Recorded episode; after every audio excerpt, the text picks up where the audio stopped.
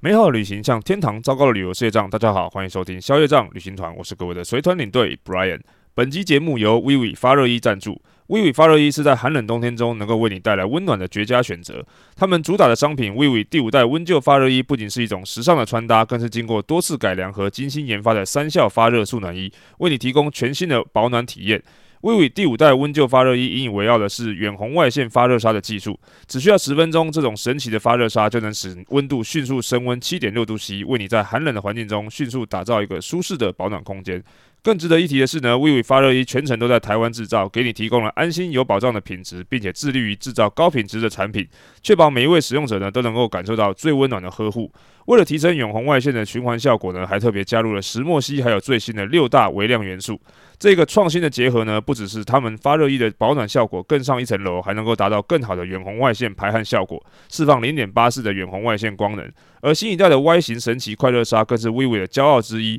经过测试呢，只需要十分钟就能够将衣物升温七点二度 C，高效的加热技术确保在寒冷的环境中即刻感受到身体的温暖。V 五第五代温旧发热衣不仅在技术层面有所突破，更兼具了时尚的风格，领型款式多元，包含了圆领还有 V 领，满足不同人群对于时尚的追求。销售至今呢，已经累计销售达百万件以上，充分证明它深受消费者喜爱的事实。此外呢，这款发热衣还具有吸湿排汗、透气干爽的特点，在十分钟之内呢，这款发热衣能够迅速吸收汗水水分，保持衣物的干爽。即使在冬天洗衣后六小时，也能轻松晒干，不必担心霉味的问题。绝佳的温湿度调节功能呢，是 WIWI 发热衣的一项特色。它让你在寒冷的环境中呢，既不感到闷热，同时减少细菌与臭味的滋生。三效热感加倍刷毛，更能够隔绝冷空气，形成温循环，实现更高效的御寒保暖。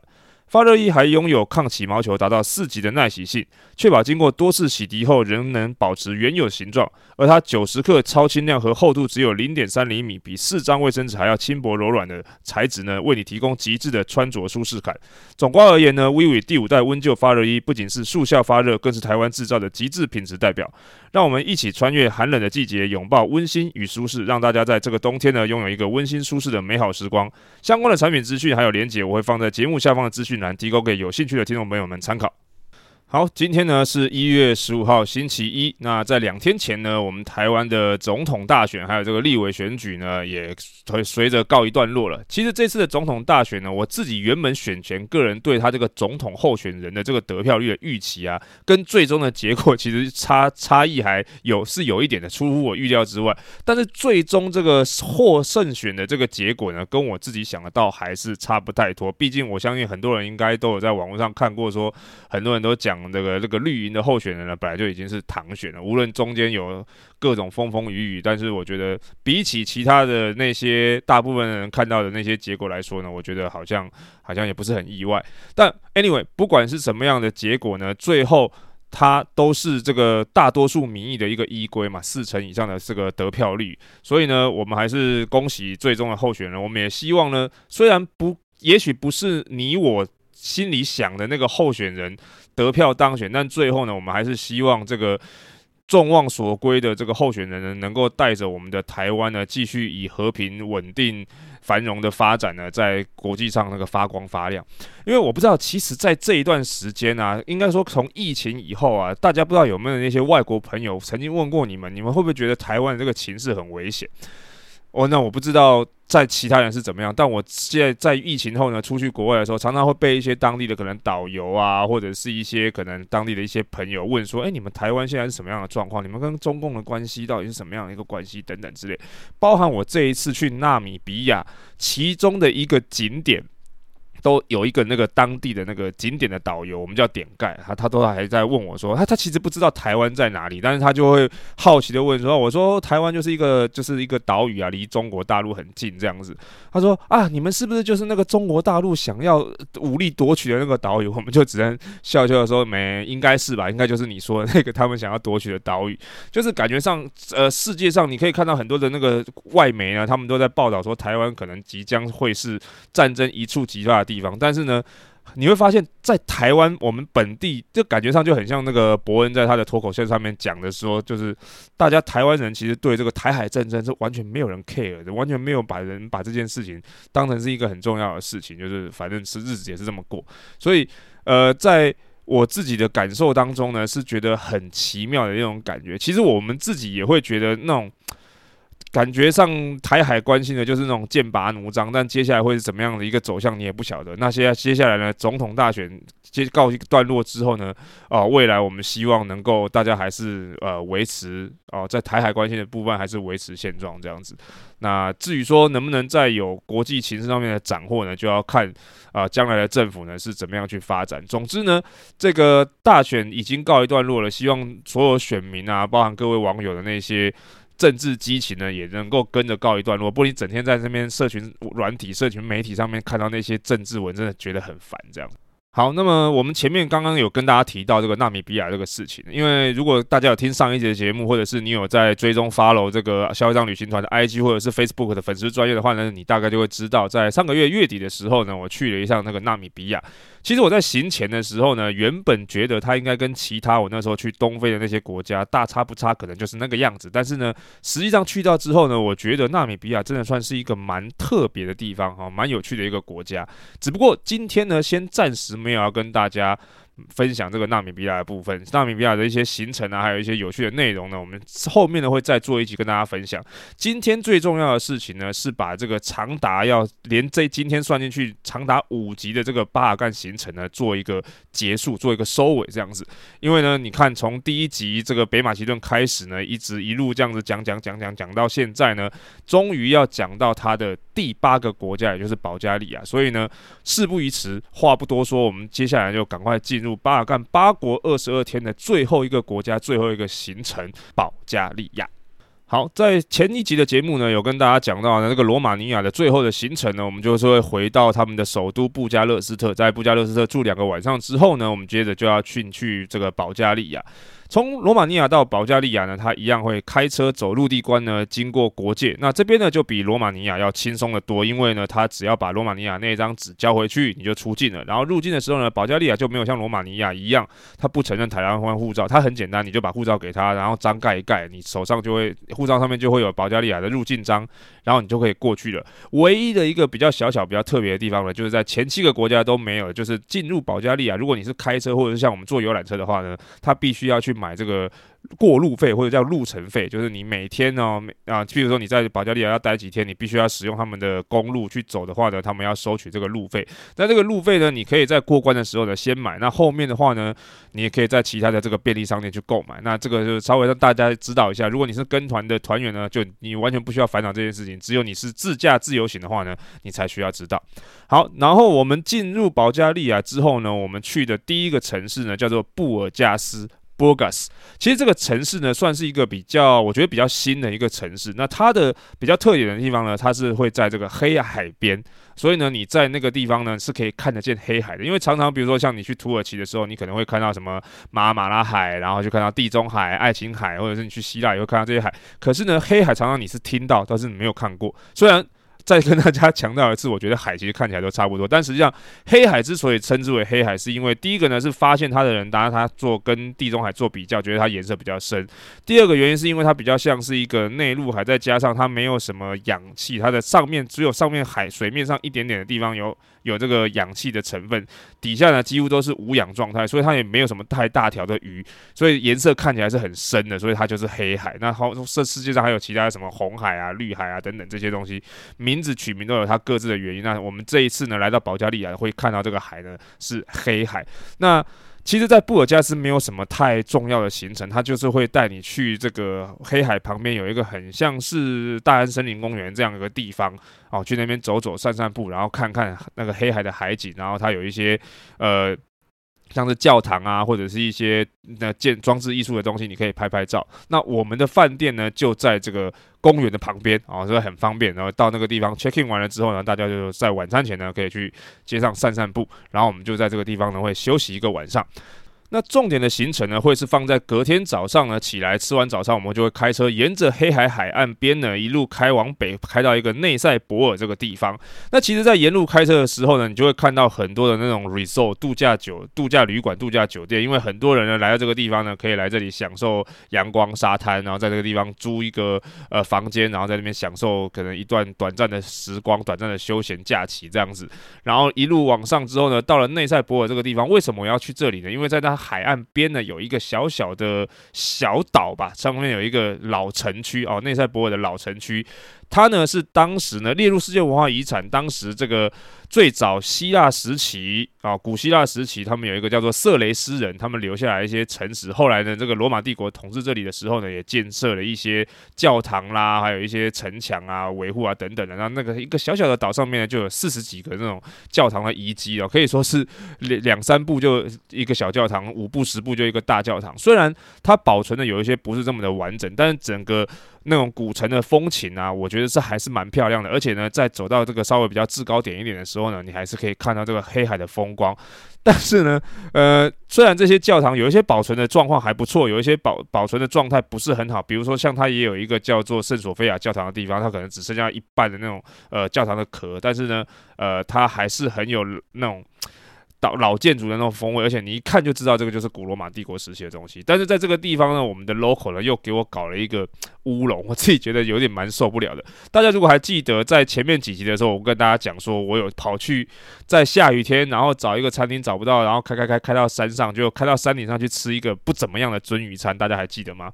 在这一次，在这个奈内塞博尔这个城市，它靠黑海边那个小岛上面，然后他竟然呢订在一个 seafood restaurant，它一个海鲜餐厅，然后我们在那个地方的时候，他给我订餐订鸡排餐，你可以想象吗？你订一个海鲜餐厅，然后大家点一个鸡排餐，然后我真的是当时也蛮三条线的，尤其是在导游跟你介绍说，哦，我们这个港口啊有有一些那个捕鱼的渔业，而且呢在这边比较出名的是那个淡菜。就是那个孔雀蛤啊，孔雀蛤，那大家知道吗？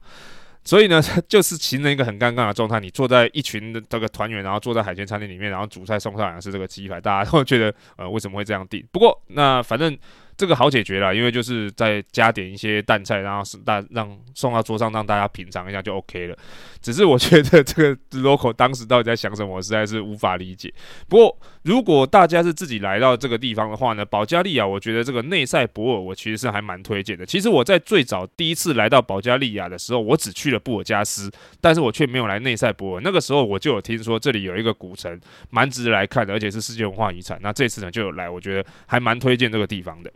好，那么我们在这边用完中餐之后呢，下一个行程呢，我们就要去到保加利亚非常有名的一个城市，叫做 Plovdiv 普罗夫蒂夫。那这个地方呢，其实可以说是保加利亚最老的城市，而且它不只是保加利亚最古老的城市，它可以说是全世界前十最老的这个城市之一。往前推算，大概可以推到古希腊，甚至麦西尼那个时期。这个各位可以想象一下，这个城市有多么的呃古老。而且呢，在那个时候呢，因为其实整个保加利亚算是比较整个国土来说比较平坦一点，但是在这个地方呢，有七个小山丘，而普罗夫蒂夫呢是盖在这个七个小山丘当中的其中之一，所以它又有一个名称叫做七丘之城哦。你会发现这个世界上还蛮多地方都说自己是七丘之城，就像罗马也是。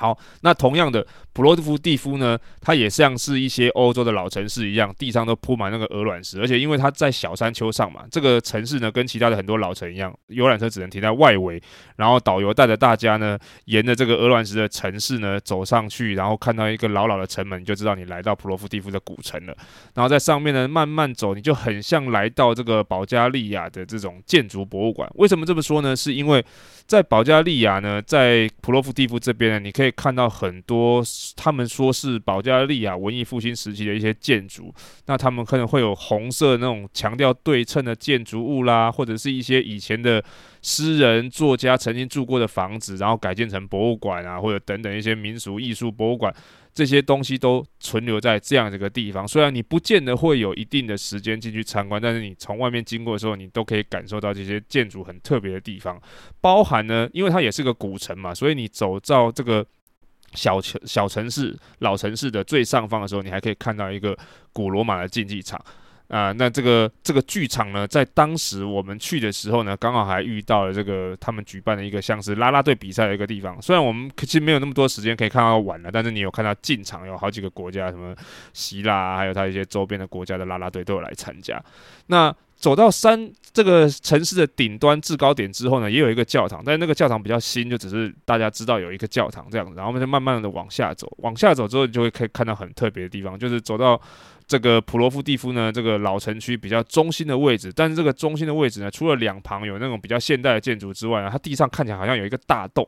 那为什么有一个这个大洞呢？是因为呢，底下其实是有在当时古罗马时期的哈德良皇帝建设的一个罗马古罗马的这个赛马场，大家可以想象嘛，就很像那个大操场，然后有那个看台那个，但是它在这个城市的最底下。那因为这个城市整整个已经新建起来之后，才挖掘到这个东西，它就没有办法全部把它挖掘起来，所以就保留保持现在这个状况。然后那个像是看台区一样的那个座位呢，现在就作为很像是晚上会有一些可能音乐表演啊等等的那种座位，所以。在这个地方呢，你会觉得可以看到这个城市整个景象很冲突的地方。你在一个现代化的这个城市，然后在中间有一个大洞，这个大洞底下呢有一个古罗马时期的这个遗迹，然后这个古罗马遗迹的旁边呢，这个城市的中心的旁边又有一间很大的清真寺，因为这个清真寺呢是当时。鄂图曼土耳其统治时期留下来这个清真寺，但是偏偏保加利亚人是信东正教的，所以这个这个清真寺呢本身是没有什么人进去的，这很少啊，因为这边几乎没有人信这个伊斯兰教，所以就会是一个很冲突的画面，也蛮特别的。而且其实普罗夫蒂夫呢，它算是一个也算是一个文化之都啊，还有列列入入选这个欧洲文化之都，所以其实在这边也蛮多的年轻人，他们会凭着自己的一些呃兴趣啦，或者是一些热情啊，去做一些可能。路边的一些街边的涂鸦绘画，还有包含他们也会有一些当地的导览。所以如果跟团的话，当然你会有导游。如果你是自由行的话呢，也推荐大家可以去查询一下他们那个免费导览的时间。那你结束后可以给他可以给他一些小费，但他们平常都是凭着自己的热情向大家去介绍他们的城市。只是对旅行团来说，我自己啦。我觉得比较可惜的一点就是呢，只我只有第一次来到普罗夫蒂夫的时候呢，有住在这里离比老城比较近的一个饭店旅馆，其他的时间，包含这一次呢，我都是住一个离城市中心比较远的一个地方，所以你大概没有办法用步行的距离就走了走回来这个老城，不然的话，我觉得这个老城晚上逛起来应该会也会蛮有趣的，也是蛮热闹的，就是稍微有一点点小可惜的地方。然后我们呢，最后呢，行程结束了之后呢，就会回到。普罗夫蒂夫，但是不在老城区附近的旅馆休息。好，那么我们在普罗夫蒂夫呢住一个晚上之后呢，隔天呢我们就要去另外一个也是非常重要的一个城市，叫做 Veliko Tarnovo。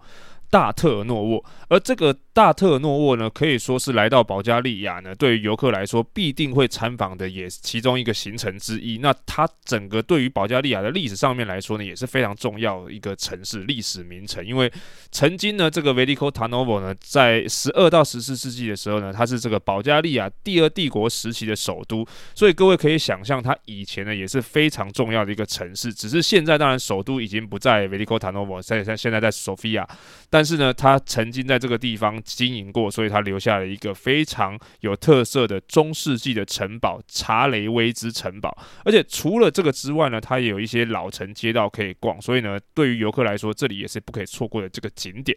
那这个查雷威兹城堡啊，为什么说它是很特色的一个中世纪城堡，而且可以说是一个非常标准的中世纪城堡？之前呢，印象当中也跟大家介绍过，中世纪的城堡呢，它有一个很像很共通的这个特色，因为当时还是冷兵器时期嘛，所以大部分的中世纪城堡都会盖在一个旁边可能有高低落差或者是护城河的地方，然后中间呢是一个小山丘或者是一个石头山，然后他们把这个城市呢盖在那个制高点的地方，然后有城墙围起来，这样子让敌人呢易守难攻，最好呢还是只有一条通道可以上去。所以讲到这个，大家有没有突然脑袋瓜里面想？浮现过一个景色，如果各位有曾经去过意大利的天空之城巴诺雷吉欧的话呢，你就可以想见，当时呢就是一个。通道，慢慢走走走走走走走到远远的地方才会进入那个天空之城。虽然那个城市已经没有什么人在住，或者是你可能去过捷克的库伦洛夫，或者是你去过英国的爱丁堡城堡。就是有这种感觉啊，一个制高点底下旁边有护城河。那查雷威兹城堡几乎可以说是跟那个天空，意大利的天空之城白鹿里治奥几乎是一样的感觉，因为它在入口的时候一样，你在买票那个地方旁边，你就会看到一条通道，上面看到一个狮子画那个握着一个盾牌，然后那边就是一个通道，一直走走走走走走到就就会进入那个。城堡的中心，那这个城堡呢，旁边呢，就是这个多瑙河的支流杨特拉河，算是它的护城河。那这个城堡一进去之后呢，你就可以看到这个牌子写的说，哦，以前这些城墙呢，上面是什么时候新建的，什么时候维护，然后这里有哨兵的亭子，或者是以前呢那个通道底下去取水的那些阶梯，然后还有曾经当做。监狱使用的一个小房间，那沿着这个城市慢慢的往上走呢，就会住的人呢，就是越来越非富即贵或者是贵族，然后到上面一点呢，就是以前皇宫的遗址，那他们都还在整修当中。那走到整个城堡的最上面呢，就是一个大教堂。那这个大教堂呢，已经不是以前的建筑，它是翻修过的，而且这个。教堂呢，内部也跟其他你去参观的教堂不太一样，因为大部分其他你去参观，不管是天主教、东正教的教堂呢，里面都是一些宗教相关的，可能是壁画啦、彩绘玻璃啊等等。可是因为这个教堂是后来已经经过奥特曼土耳其破坏之后呢，重新建立的，所以。里面现在是请那些比较当代的艺术家去画的这个保加利亚第二帝国时期的一些兴衰的故事，所以它里面完全没有跟宗教相关的东西，所以它比较像是一个观光用的教堂留存留下来一个建筑，它本身并不当做教堂来使用。那作为旅游团导览的过程呢，走到上面基本上导览的内容就结束了，然后我们就会带着大家呢，沿着这个步道呢慢慢走走走走下来之后。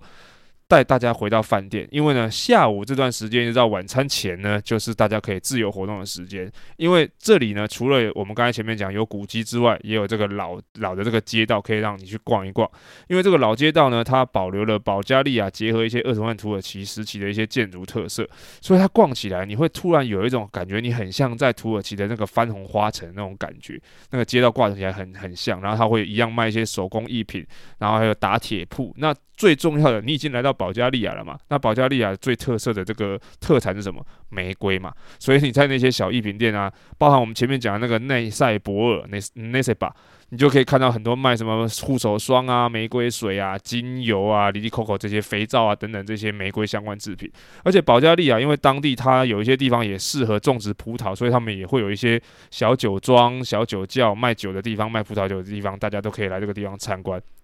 不过呢，我们后来吃晚餐嘛，这个晚餐的时候又有一个小插曲，但我觉得这个跟 local 倒没有什么绝对的关系啊，就是我们晚餐吃的是一个那个 grill bar，就是那种很像有那个烧烤或者是等等东西，但是它一进去呢，你就会看到一个呃披萨的烤炉。所以那个团员一进去的时候，想说：“哎呀，我们晚上是不是吃披萨？”哦，不是哦，我们晚上是吃鸡排。对，又是鸡排啊！但是大大家也觉得没什么了，反正就是想吃披萨自己点嘛。哦，这边就是他们又点了一些披萨，哎，其实披萨还蛮好吃的，而且重点是那个披萨师傅还蛮帅的哈，所以大家吃的也算蛮开心的。而且呢，在这个地方顺带一提的就是，我们其实也会住在这个老城区。其实 Veliko Tarnovo 它其实是有新城区的，然后它也有一些大学什么的，但是因为呃大部分跟团的都会住在老城区，因为对于逛接什么的也比较方便。那它老城区的缺点呢，就是在这个地方没有那种什么四五星的国际大饭店。虽然我也不知道新城区有没有，但是在这个老城区呢，饭店我觉得还 OK，但是它只是没有很豪华的那种。但是好处就是你吃完晚餐，如果你逛不够呢，街上还可以继续逛。而且它在这个街道上面，老城区的街道都会有故意做一些像是观景台的地方，你都可以拍到那个新城区的一些景色，我觉得还蛮不错的。所以也推荐大家，如果你是自由行的话，当然你也可以选择去住新城区，但是我是个人是比较推荐可以选择来。老城区这个地方住的。好，那么同样的，我们在 Veliko Tarnovo 住一个晚上之后呢，隔天我们就会去到整个保加利亚行程当中的最后一个城市，也是他们的首都索菲亚。那这个索菲亚呢，它这个名称虽然很像一个人的名字，但实际上呢，各位如果有之前听过介绍这个圣索菲亚，你就知道它是所谓的智慧的意思。所以像圣索菲亚的意思就是神圣智慧。那在这个索菲亚城市当中呢，我们一样跟其他的首都一样，我们会有一些市区观光的行程。但是呢，在这边我们有三个我自己觉得非常重要的行程。首先，第一个呢，是你来到索菲亚一定会看见的一个非常非常巨大的教堂，他们的亚历山大涅夫斯基主教堂。那这个教堂呢，是一个算是俄罗斯风格的一个非常非常大的教堂，而且它有多大呢？它可以说是整个巴尔干地区前最大，或者是第二大，全世界前几大的这个东正教教堂，非常非常的巨大，白色绿色的这个外观。那这个地方呢，算是在一个。整个索菲亚的算是比较制高点的地方，所以游览车开到那边呢，你会跟着爬上几阶的楼梯，然后去到这个教堂的里面。在里面呢，你就可以看到这个保加利亚的最具代表性的这个东正教教堂，里面非常非常的金碧辉煌。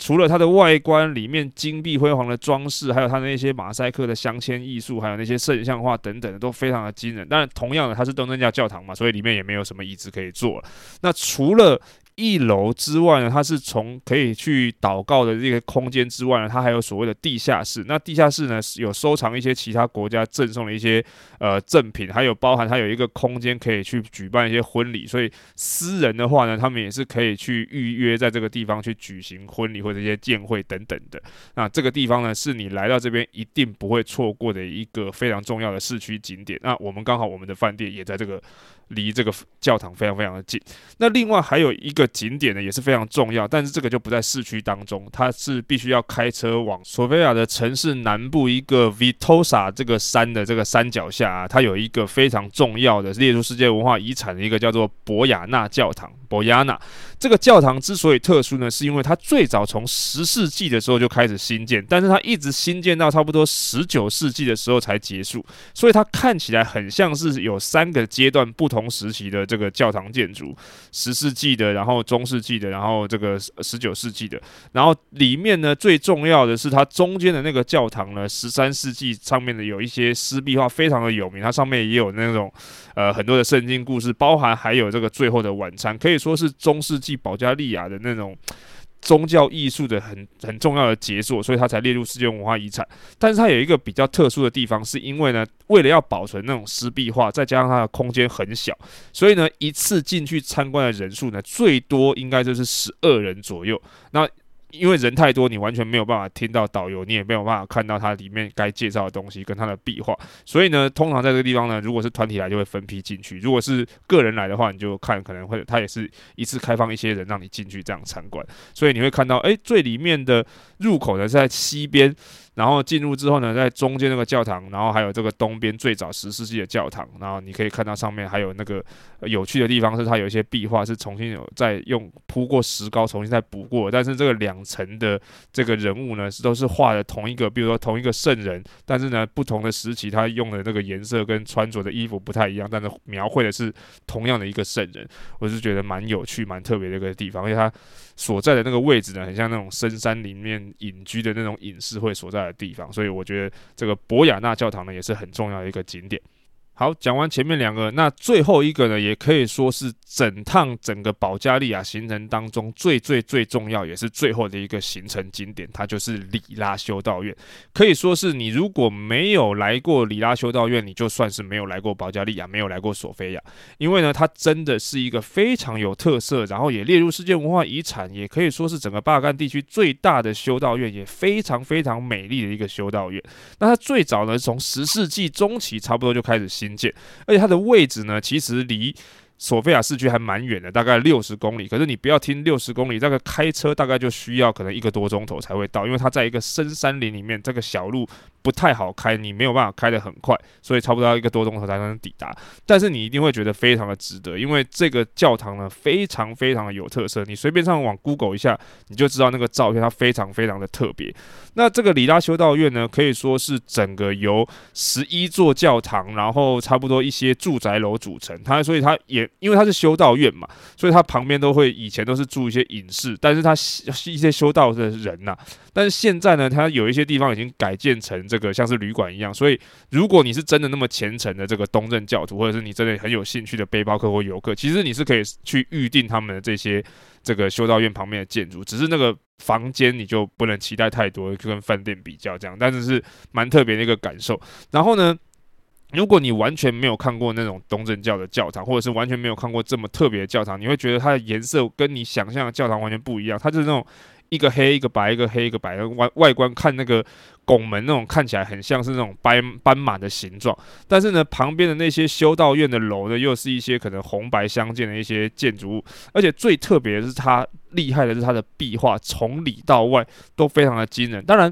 因为时间那么久，再加上游客那么多，这一些壁画当然多多少少都是有经过修整、有经经过维护过。但是你看到这些壁画的时候，你还是会觉得它很惊人。而且它比较特别是，如果各位在台湾，你有参观过一些像台湾不是有一些庙宇，有那个什么画那个十八层地狱啊，什么当刀山油锅什么的，在这边它也有类似的东西，就是它可能告诉你说，人的死后呢，有一段时间，那这个时间当中呢，你会经过一些。呃，地狱或者是天堂的一些考验，他们会天使跟魔鬼轮流去考验你，说你啊、女色啊、金钱啊什么等等之类的这些东西，它就会很真实的呈现在那些壁画上面。那当然还有一些比较基本的那些圣经故事等等那些东西。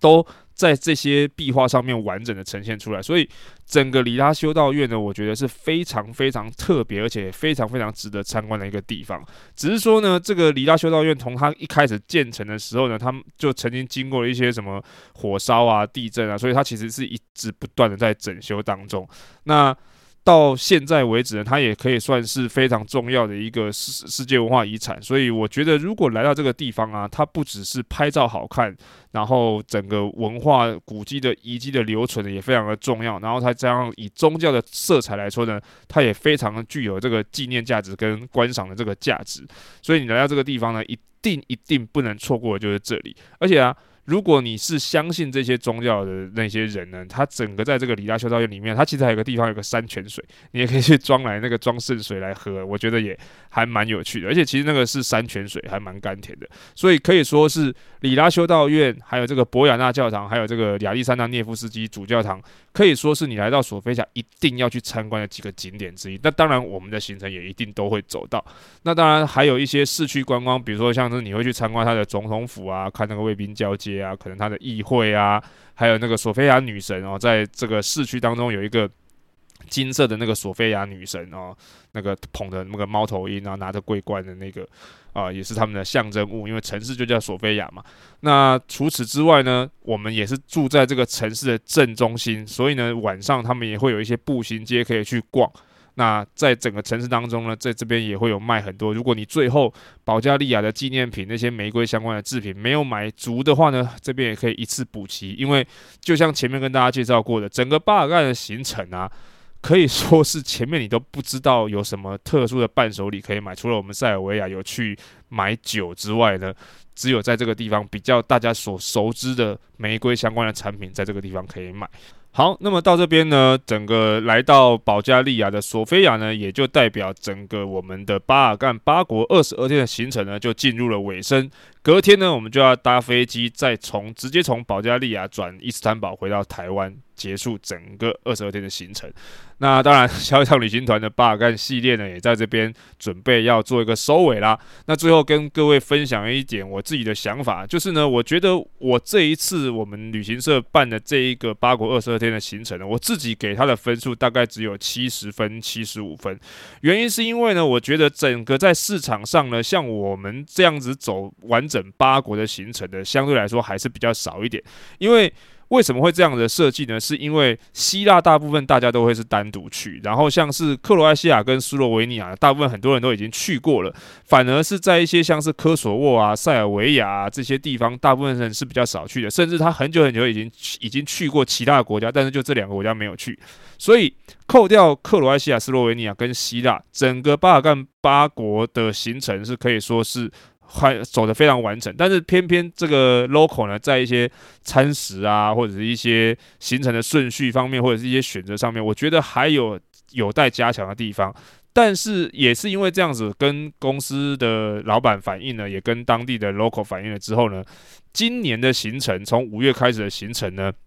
我觉得是非常精彩可期的啦，因为我有看过他们新的这个目录行程，如果大家上网也可以看到那些行程上面已经有做过一些调整。我觉得明年的话应该会是有很大的一个改善。那当然还有一些价格上的调整，不过我觉得这是应该的，因为其实如果大家有去看一些比较正常的一些行程，我不是说杀低价的那种，正常你现在看欧洲的行程，大概都要接近抓差不多一天大概在一万左右，所以大家呃要有一个心理准备这样子。那另外就是说，我们刚才讲到从五月开始嘛，因为如果大家自己想要去巴尔干的话，如果你跟我们一样是要走这种比较多国、比较多天的行程，或者是直接就是像是参加这样子的团体的话呢，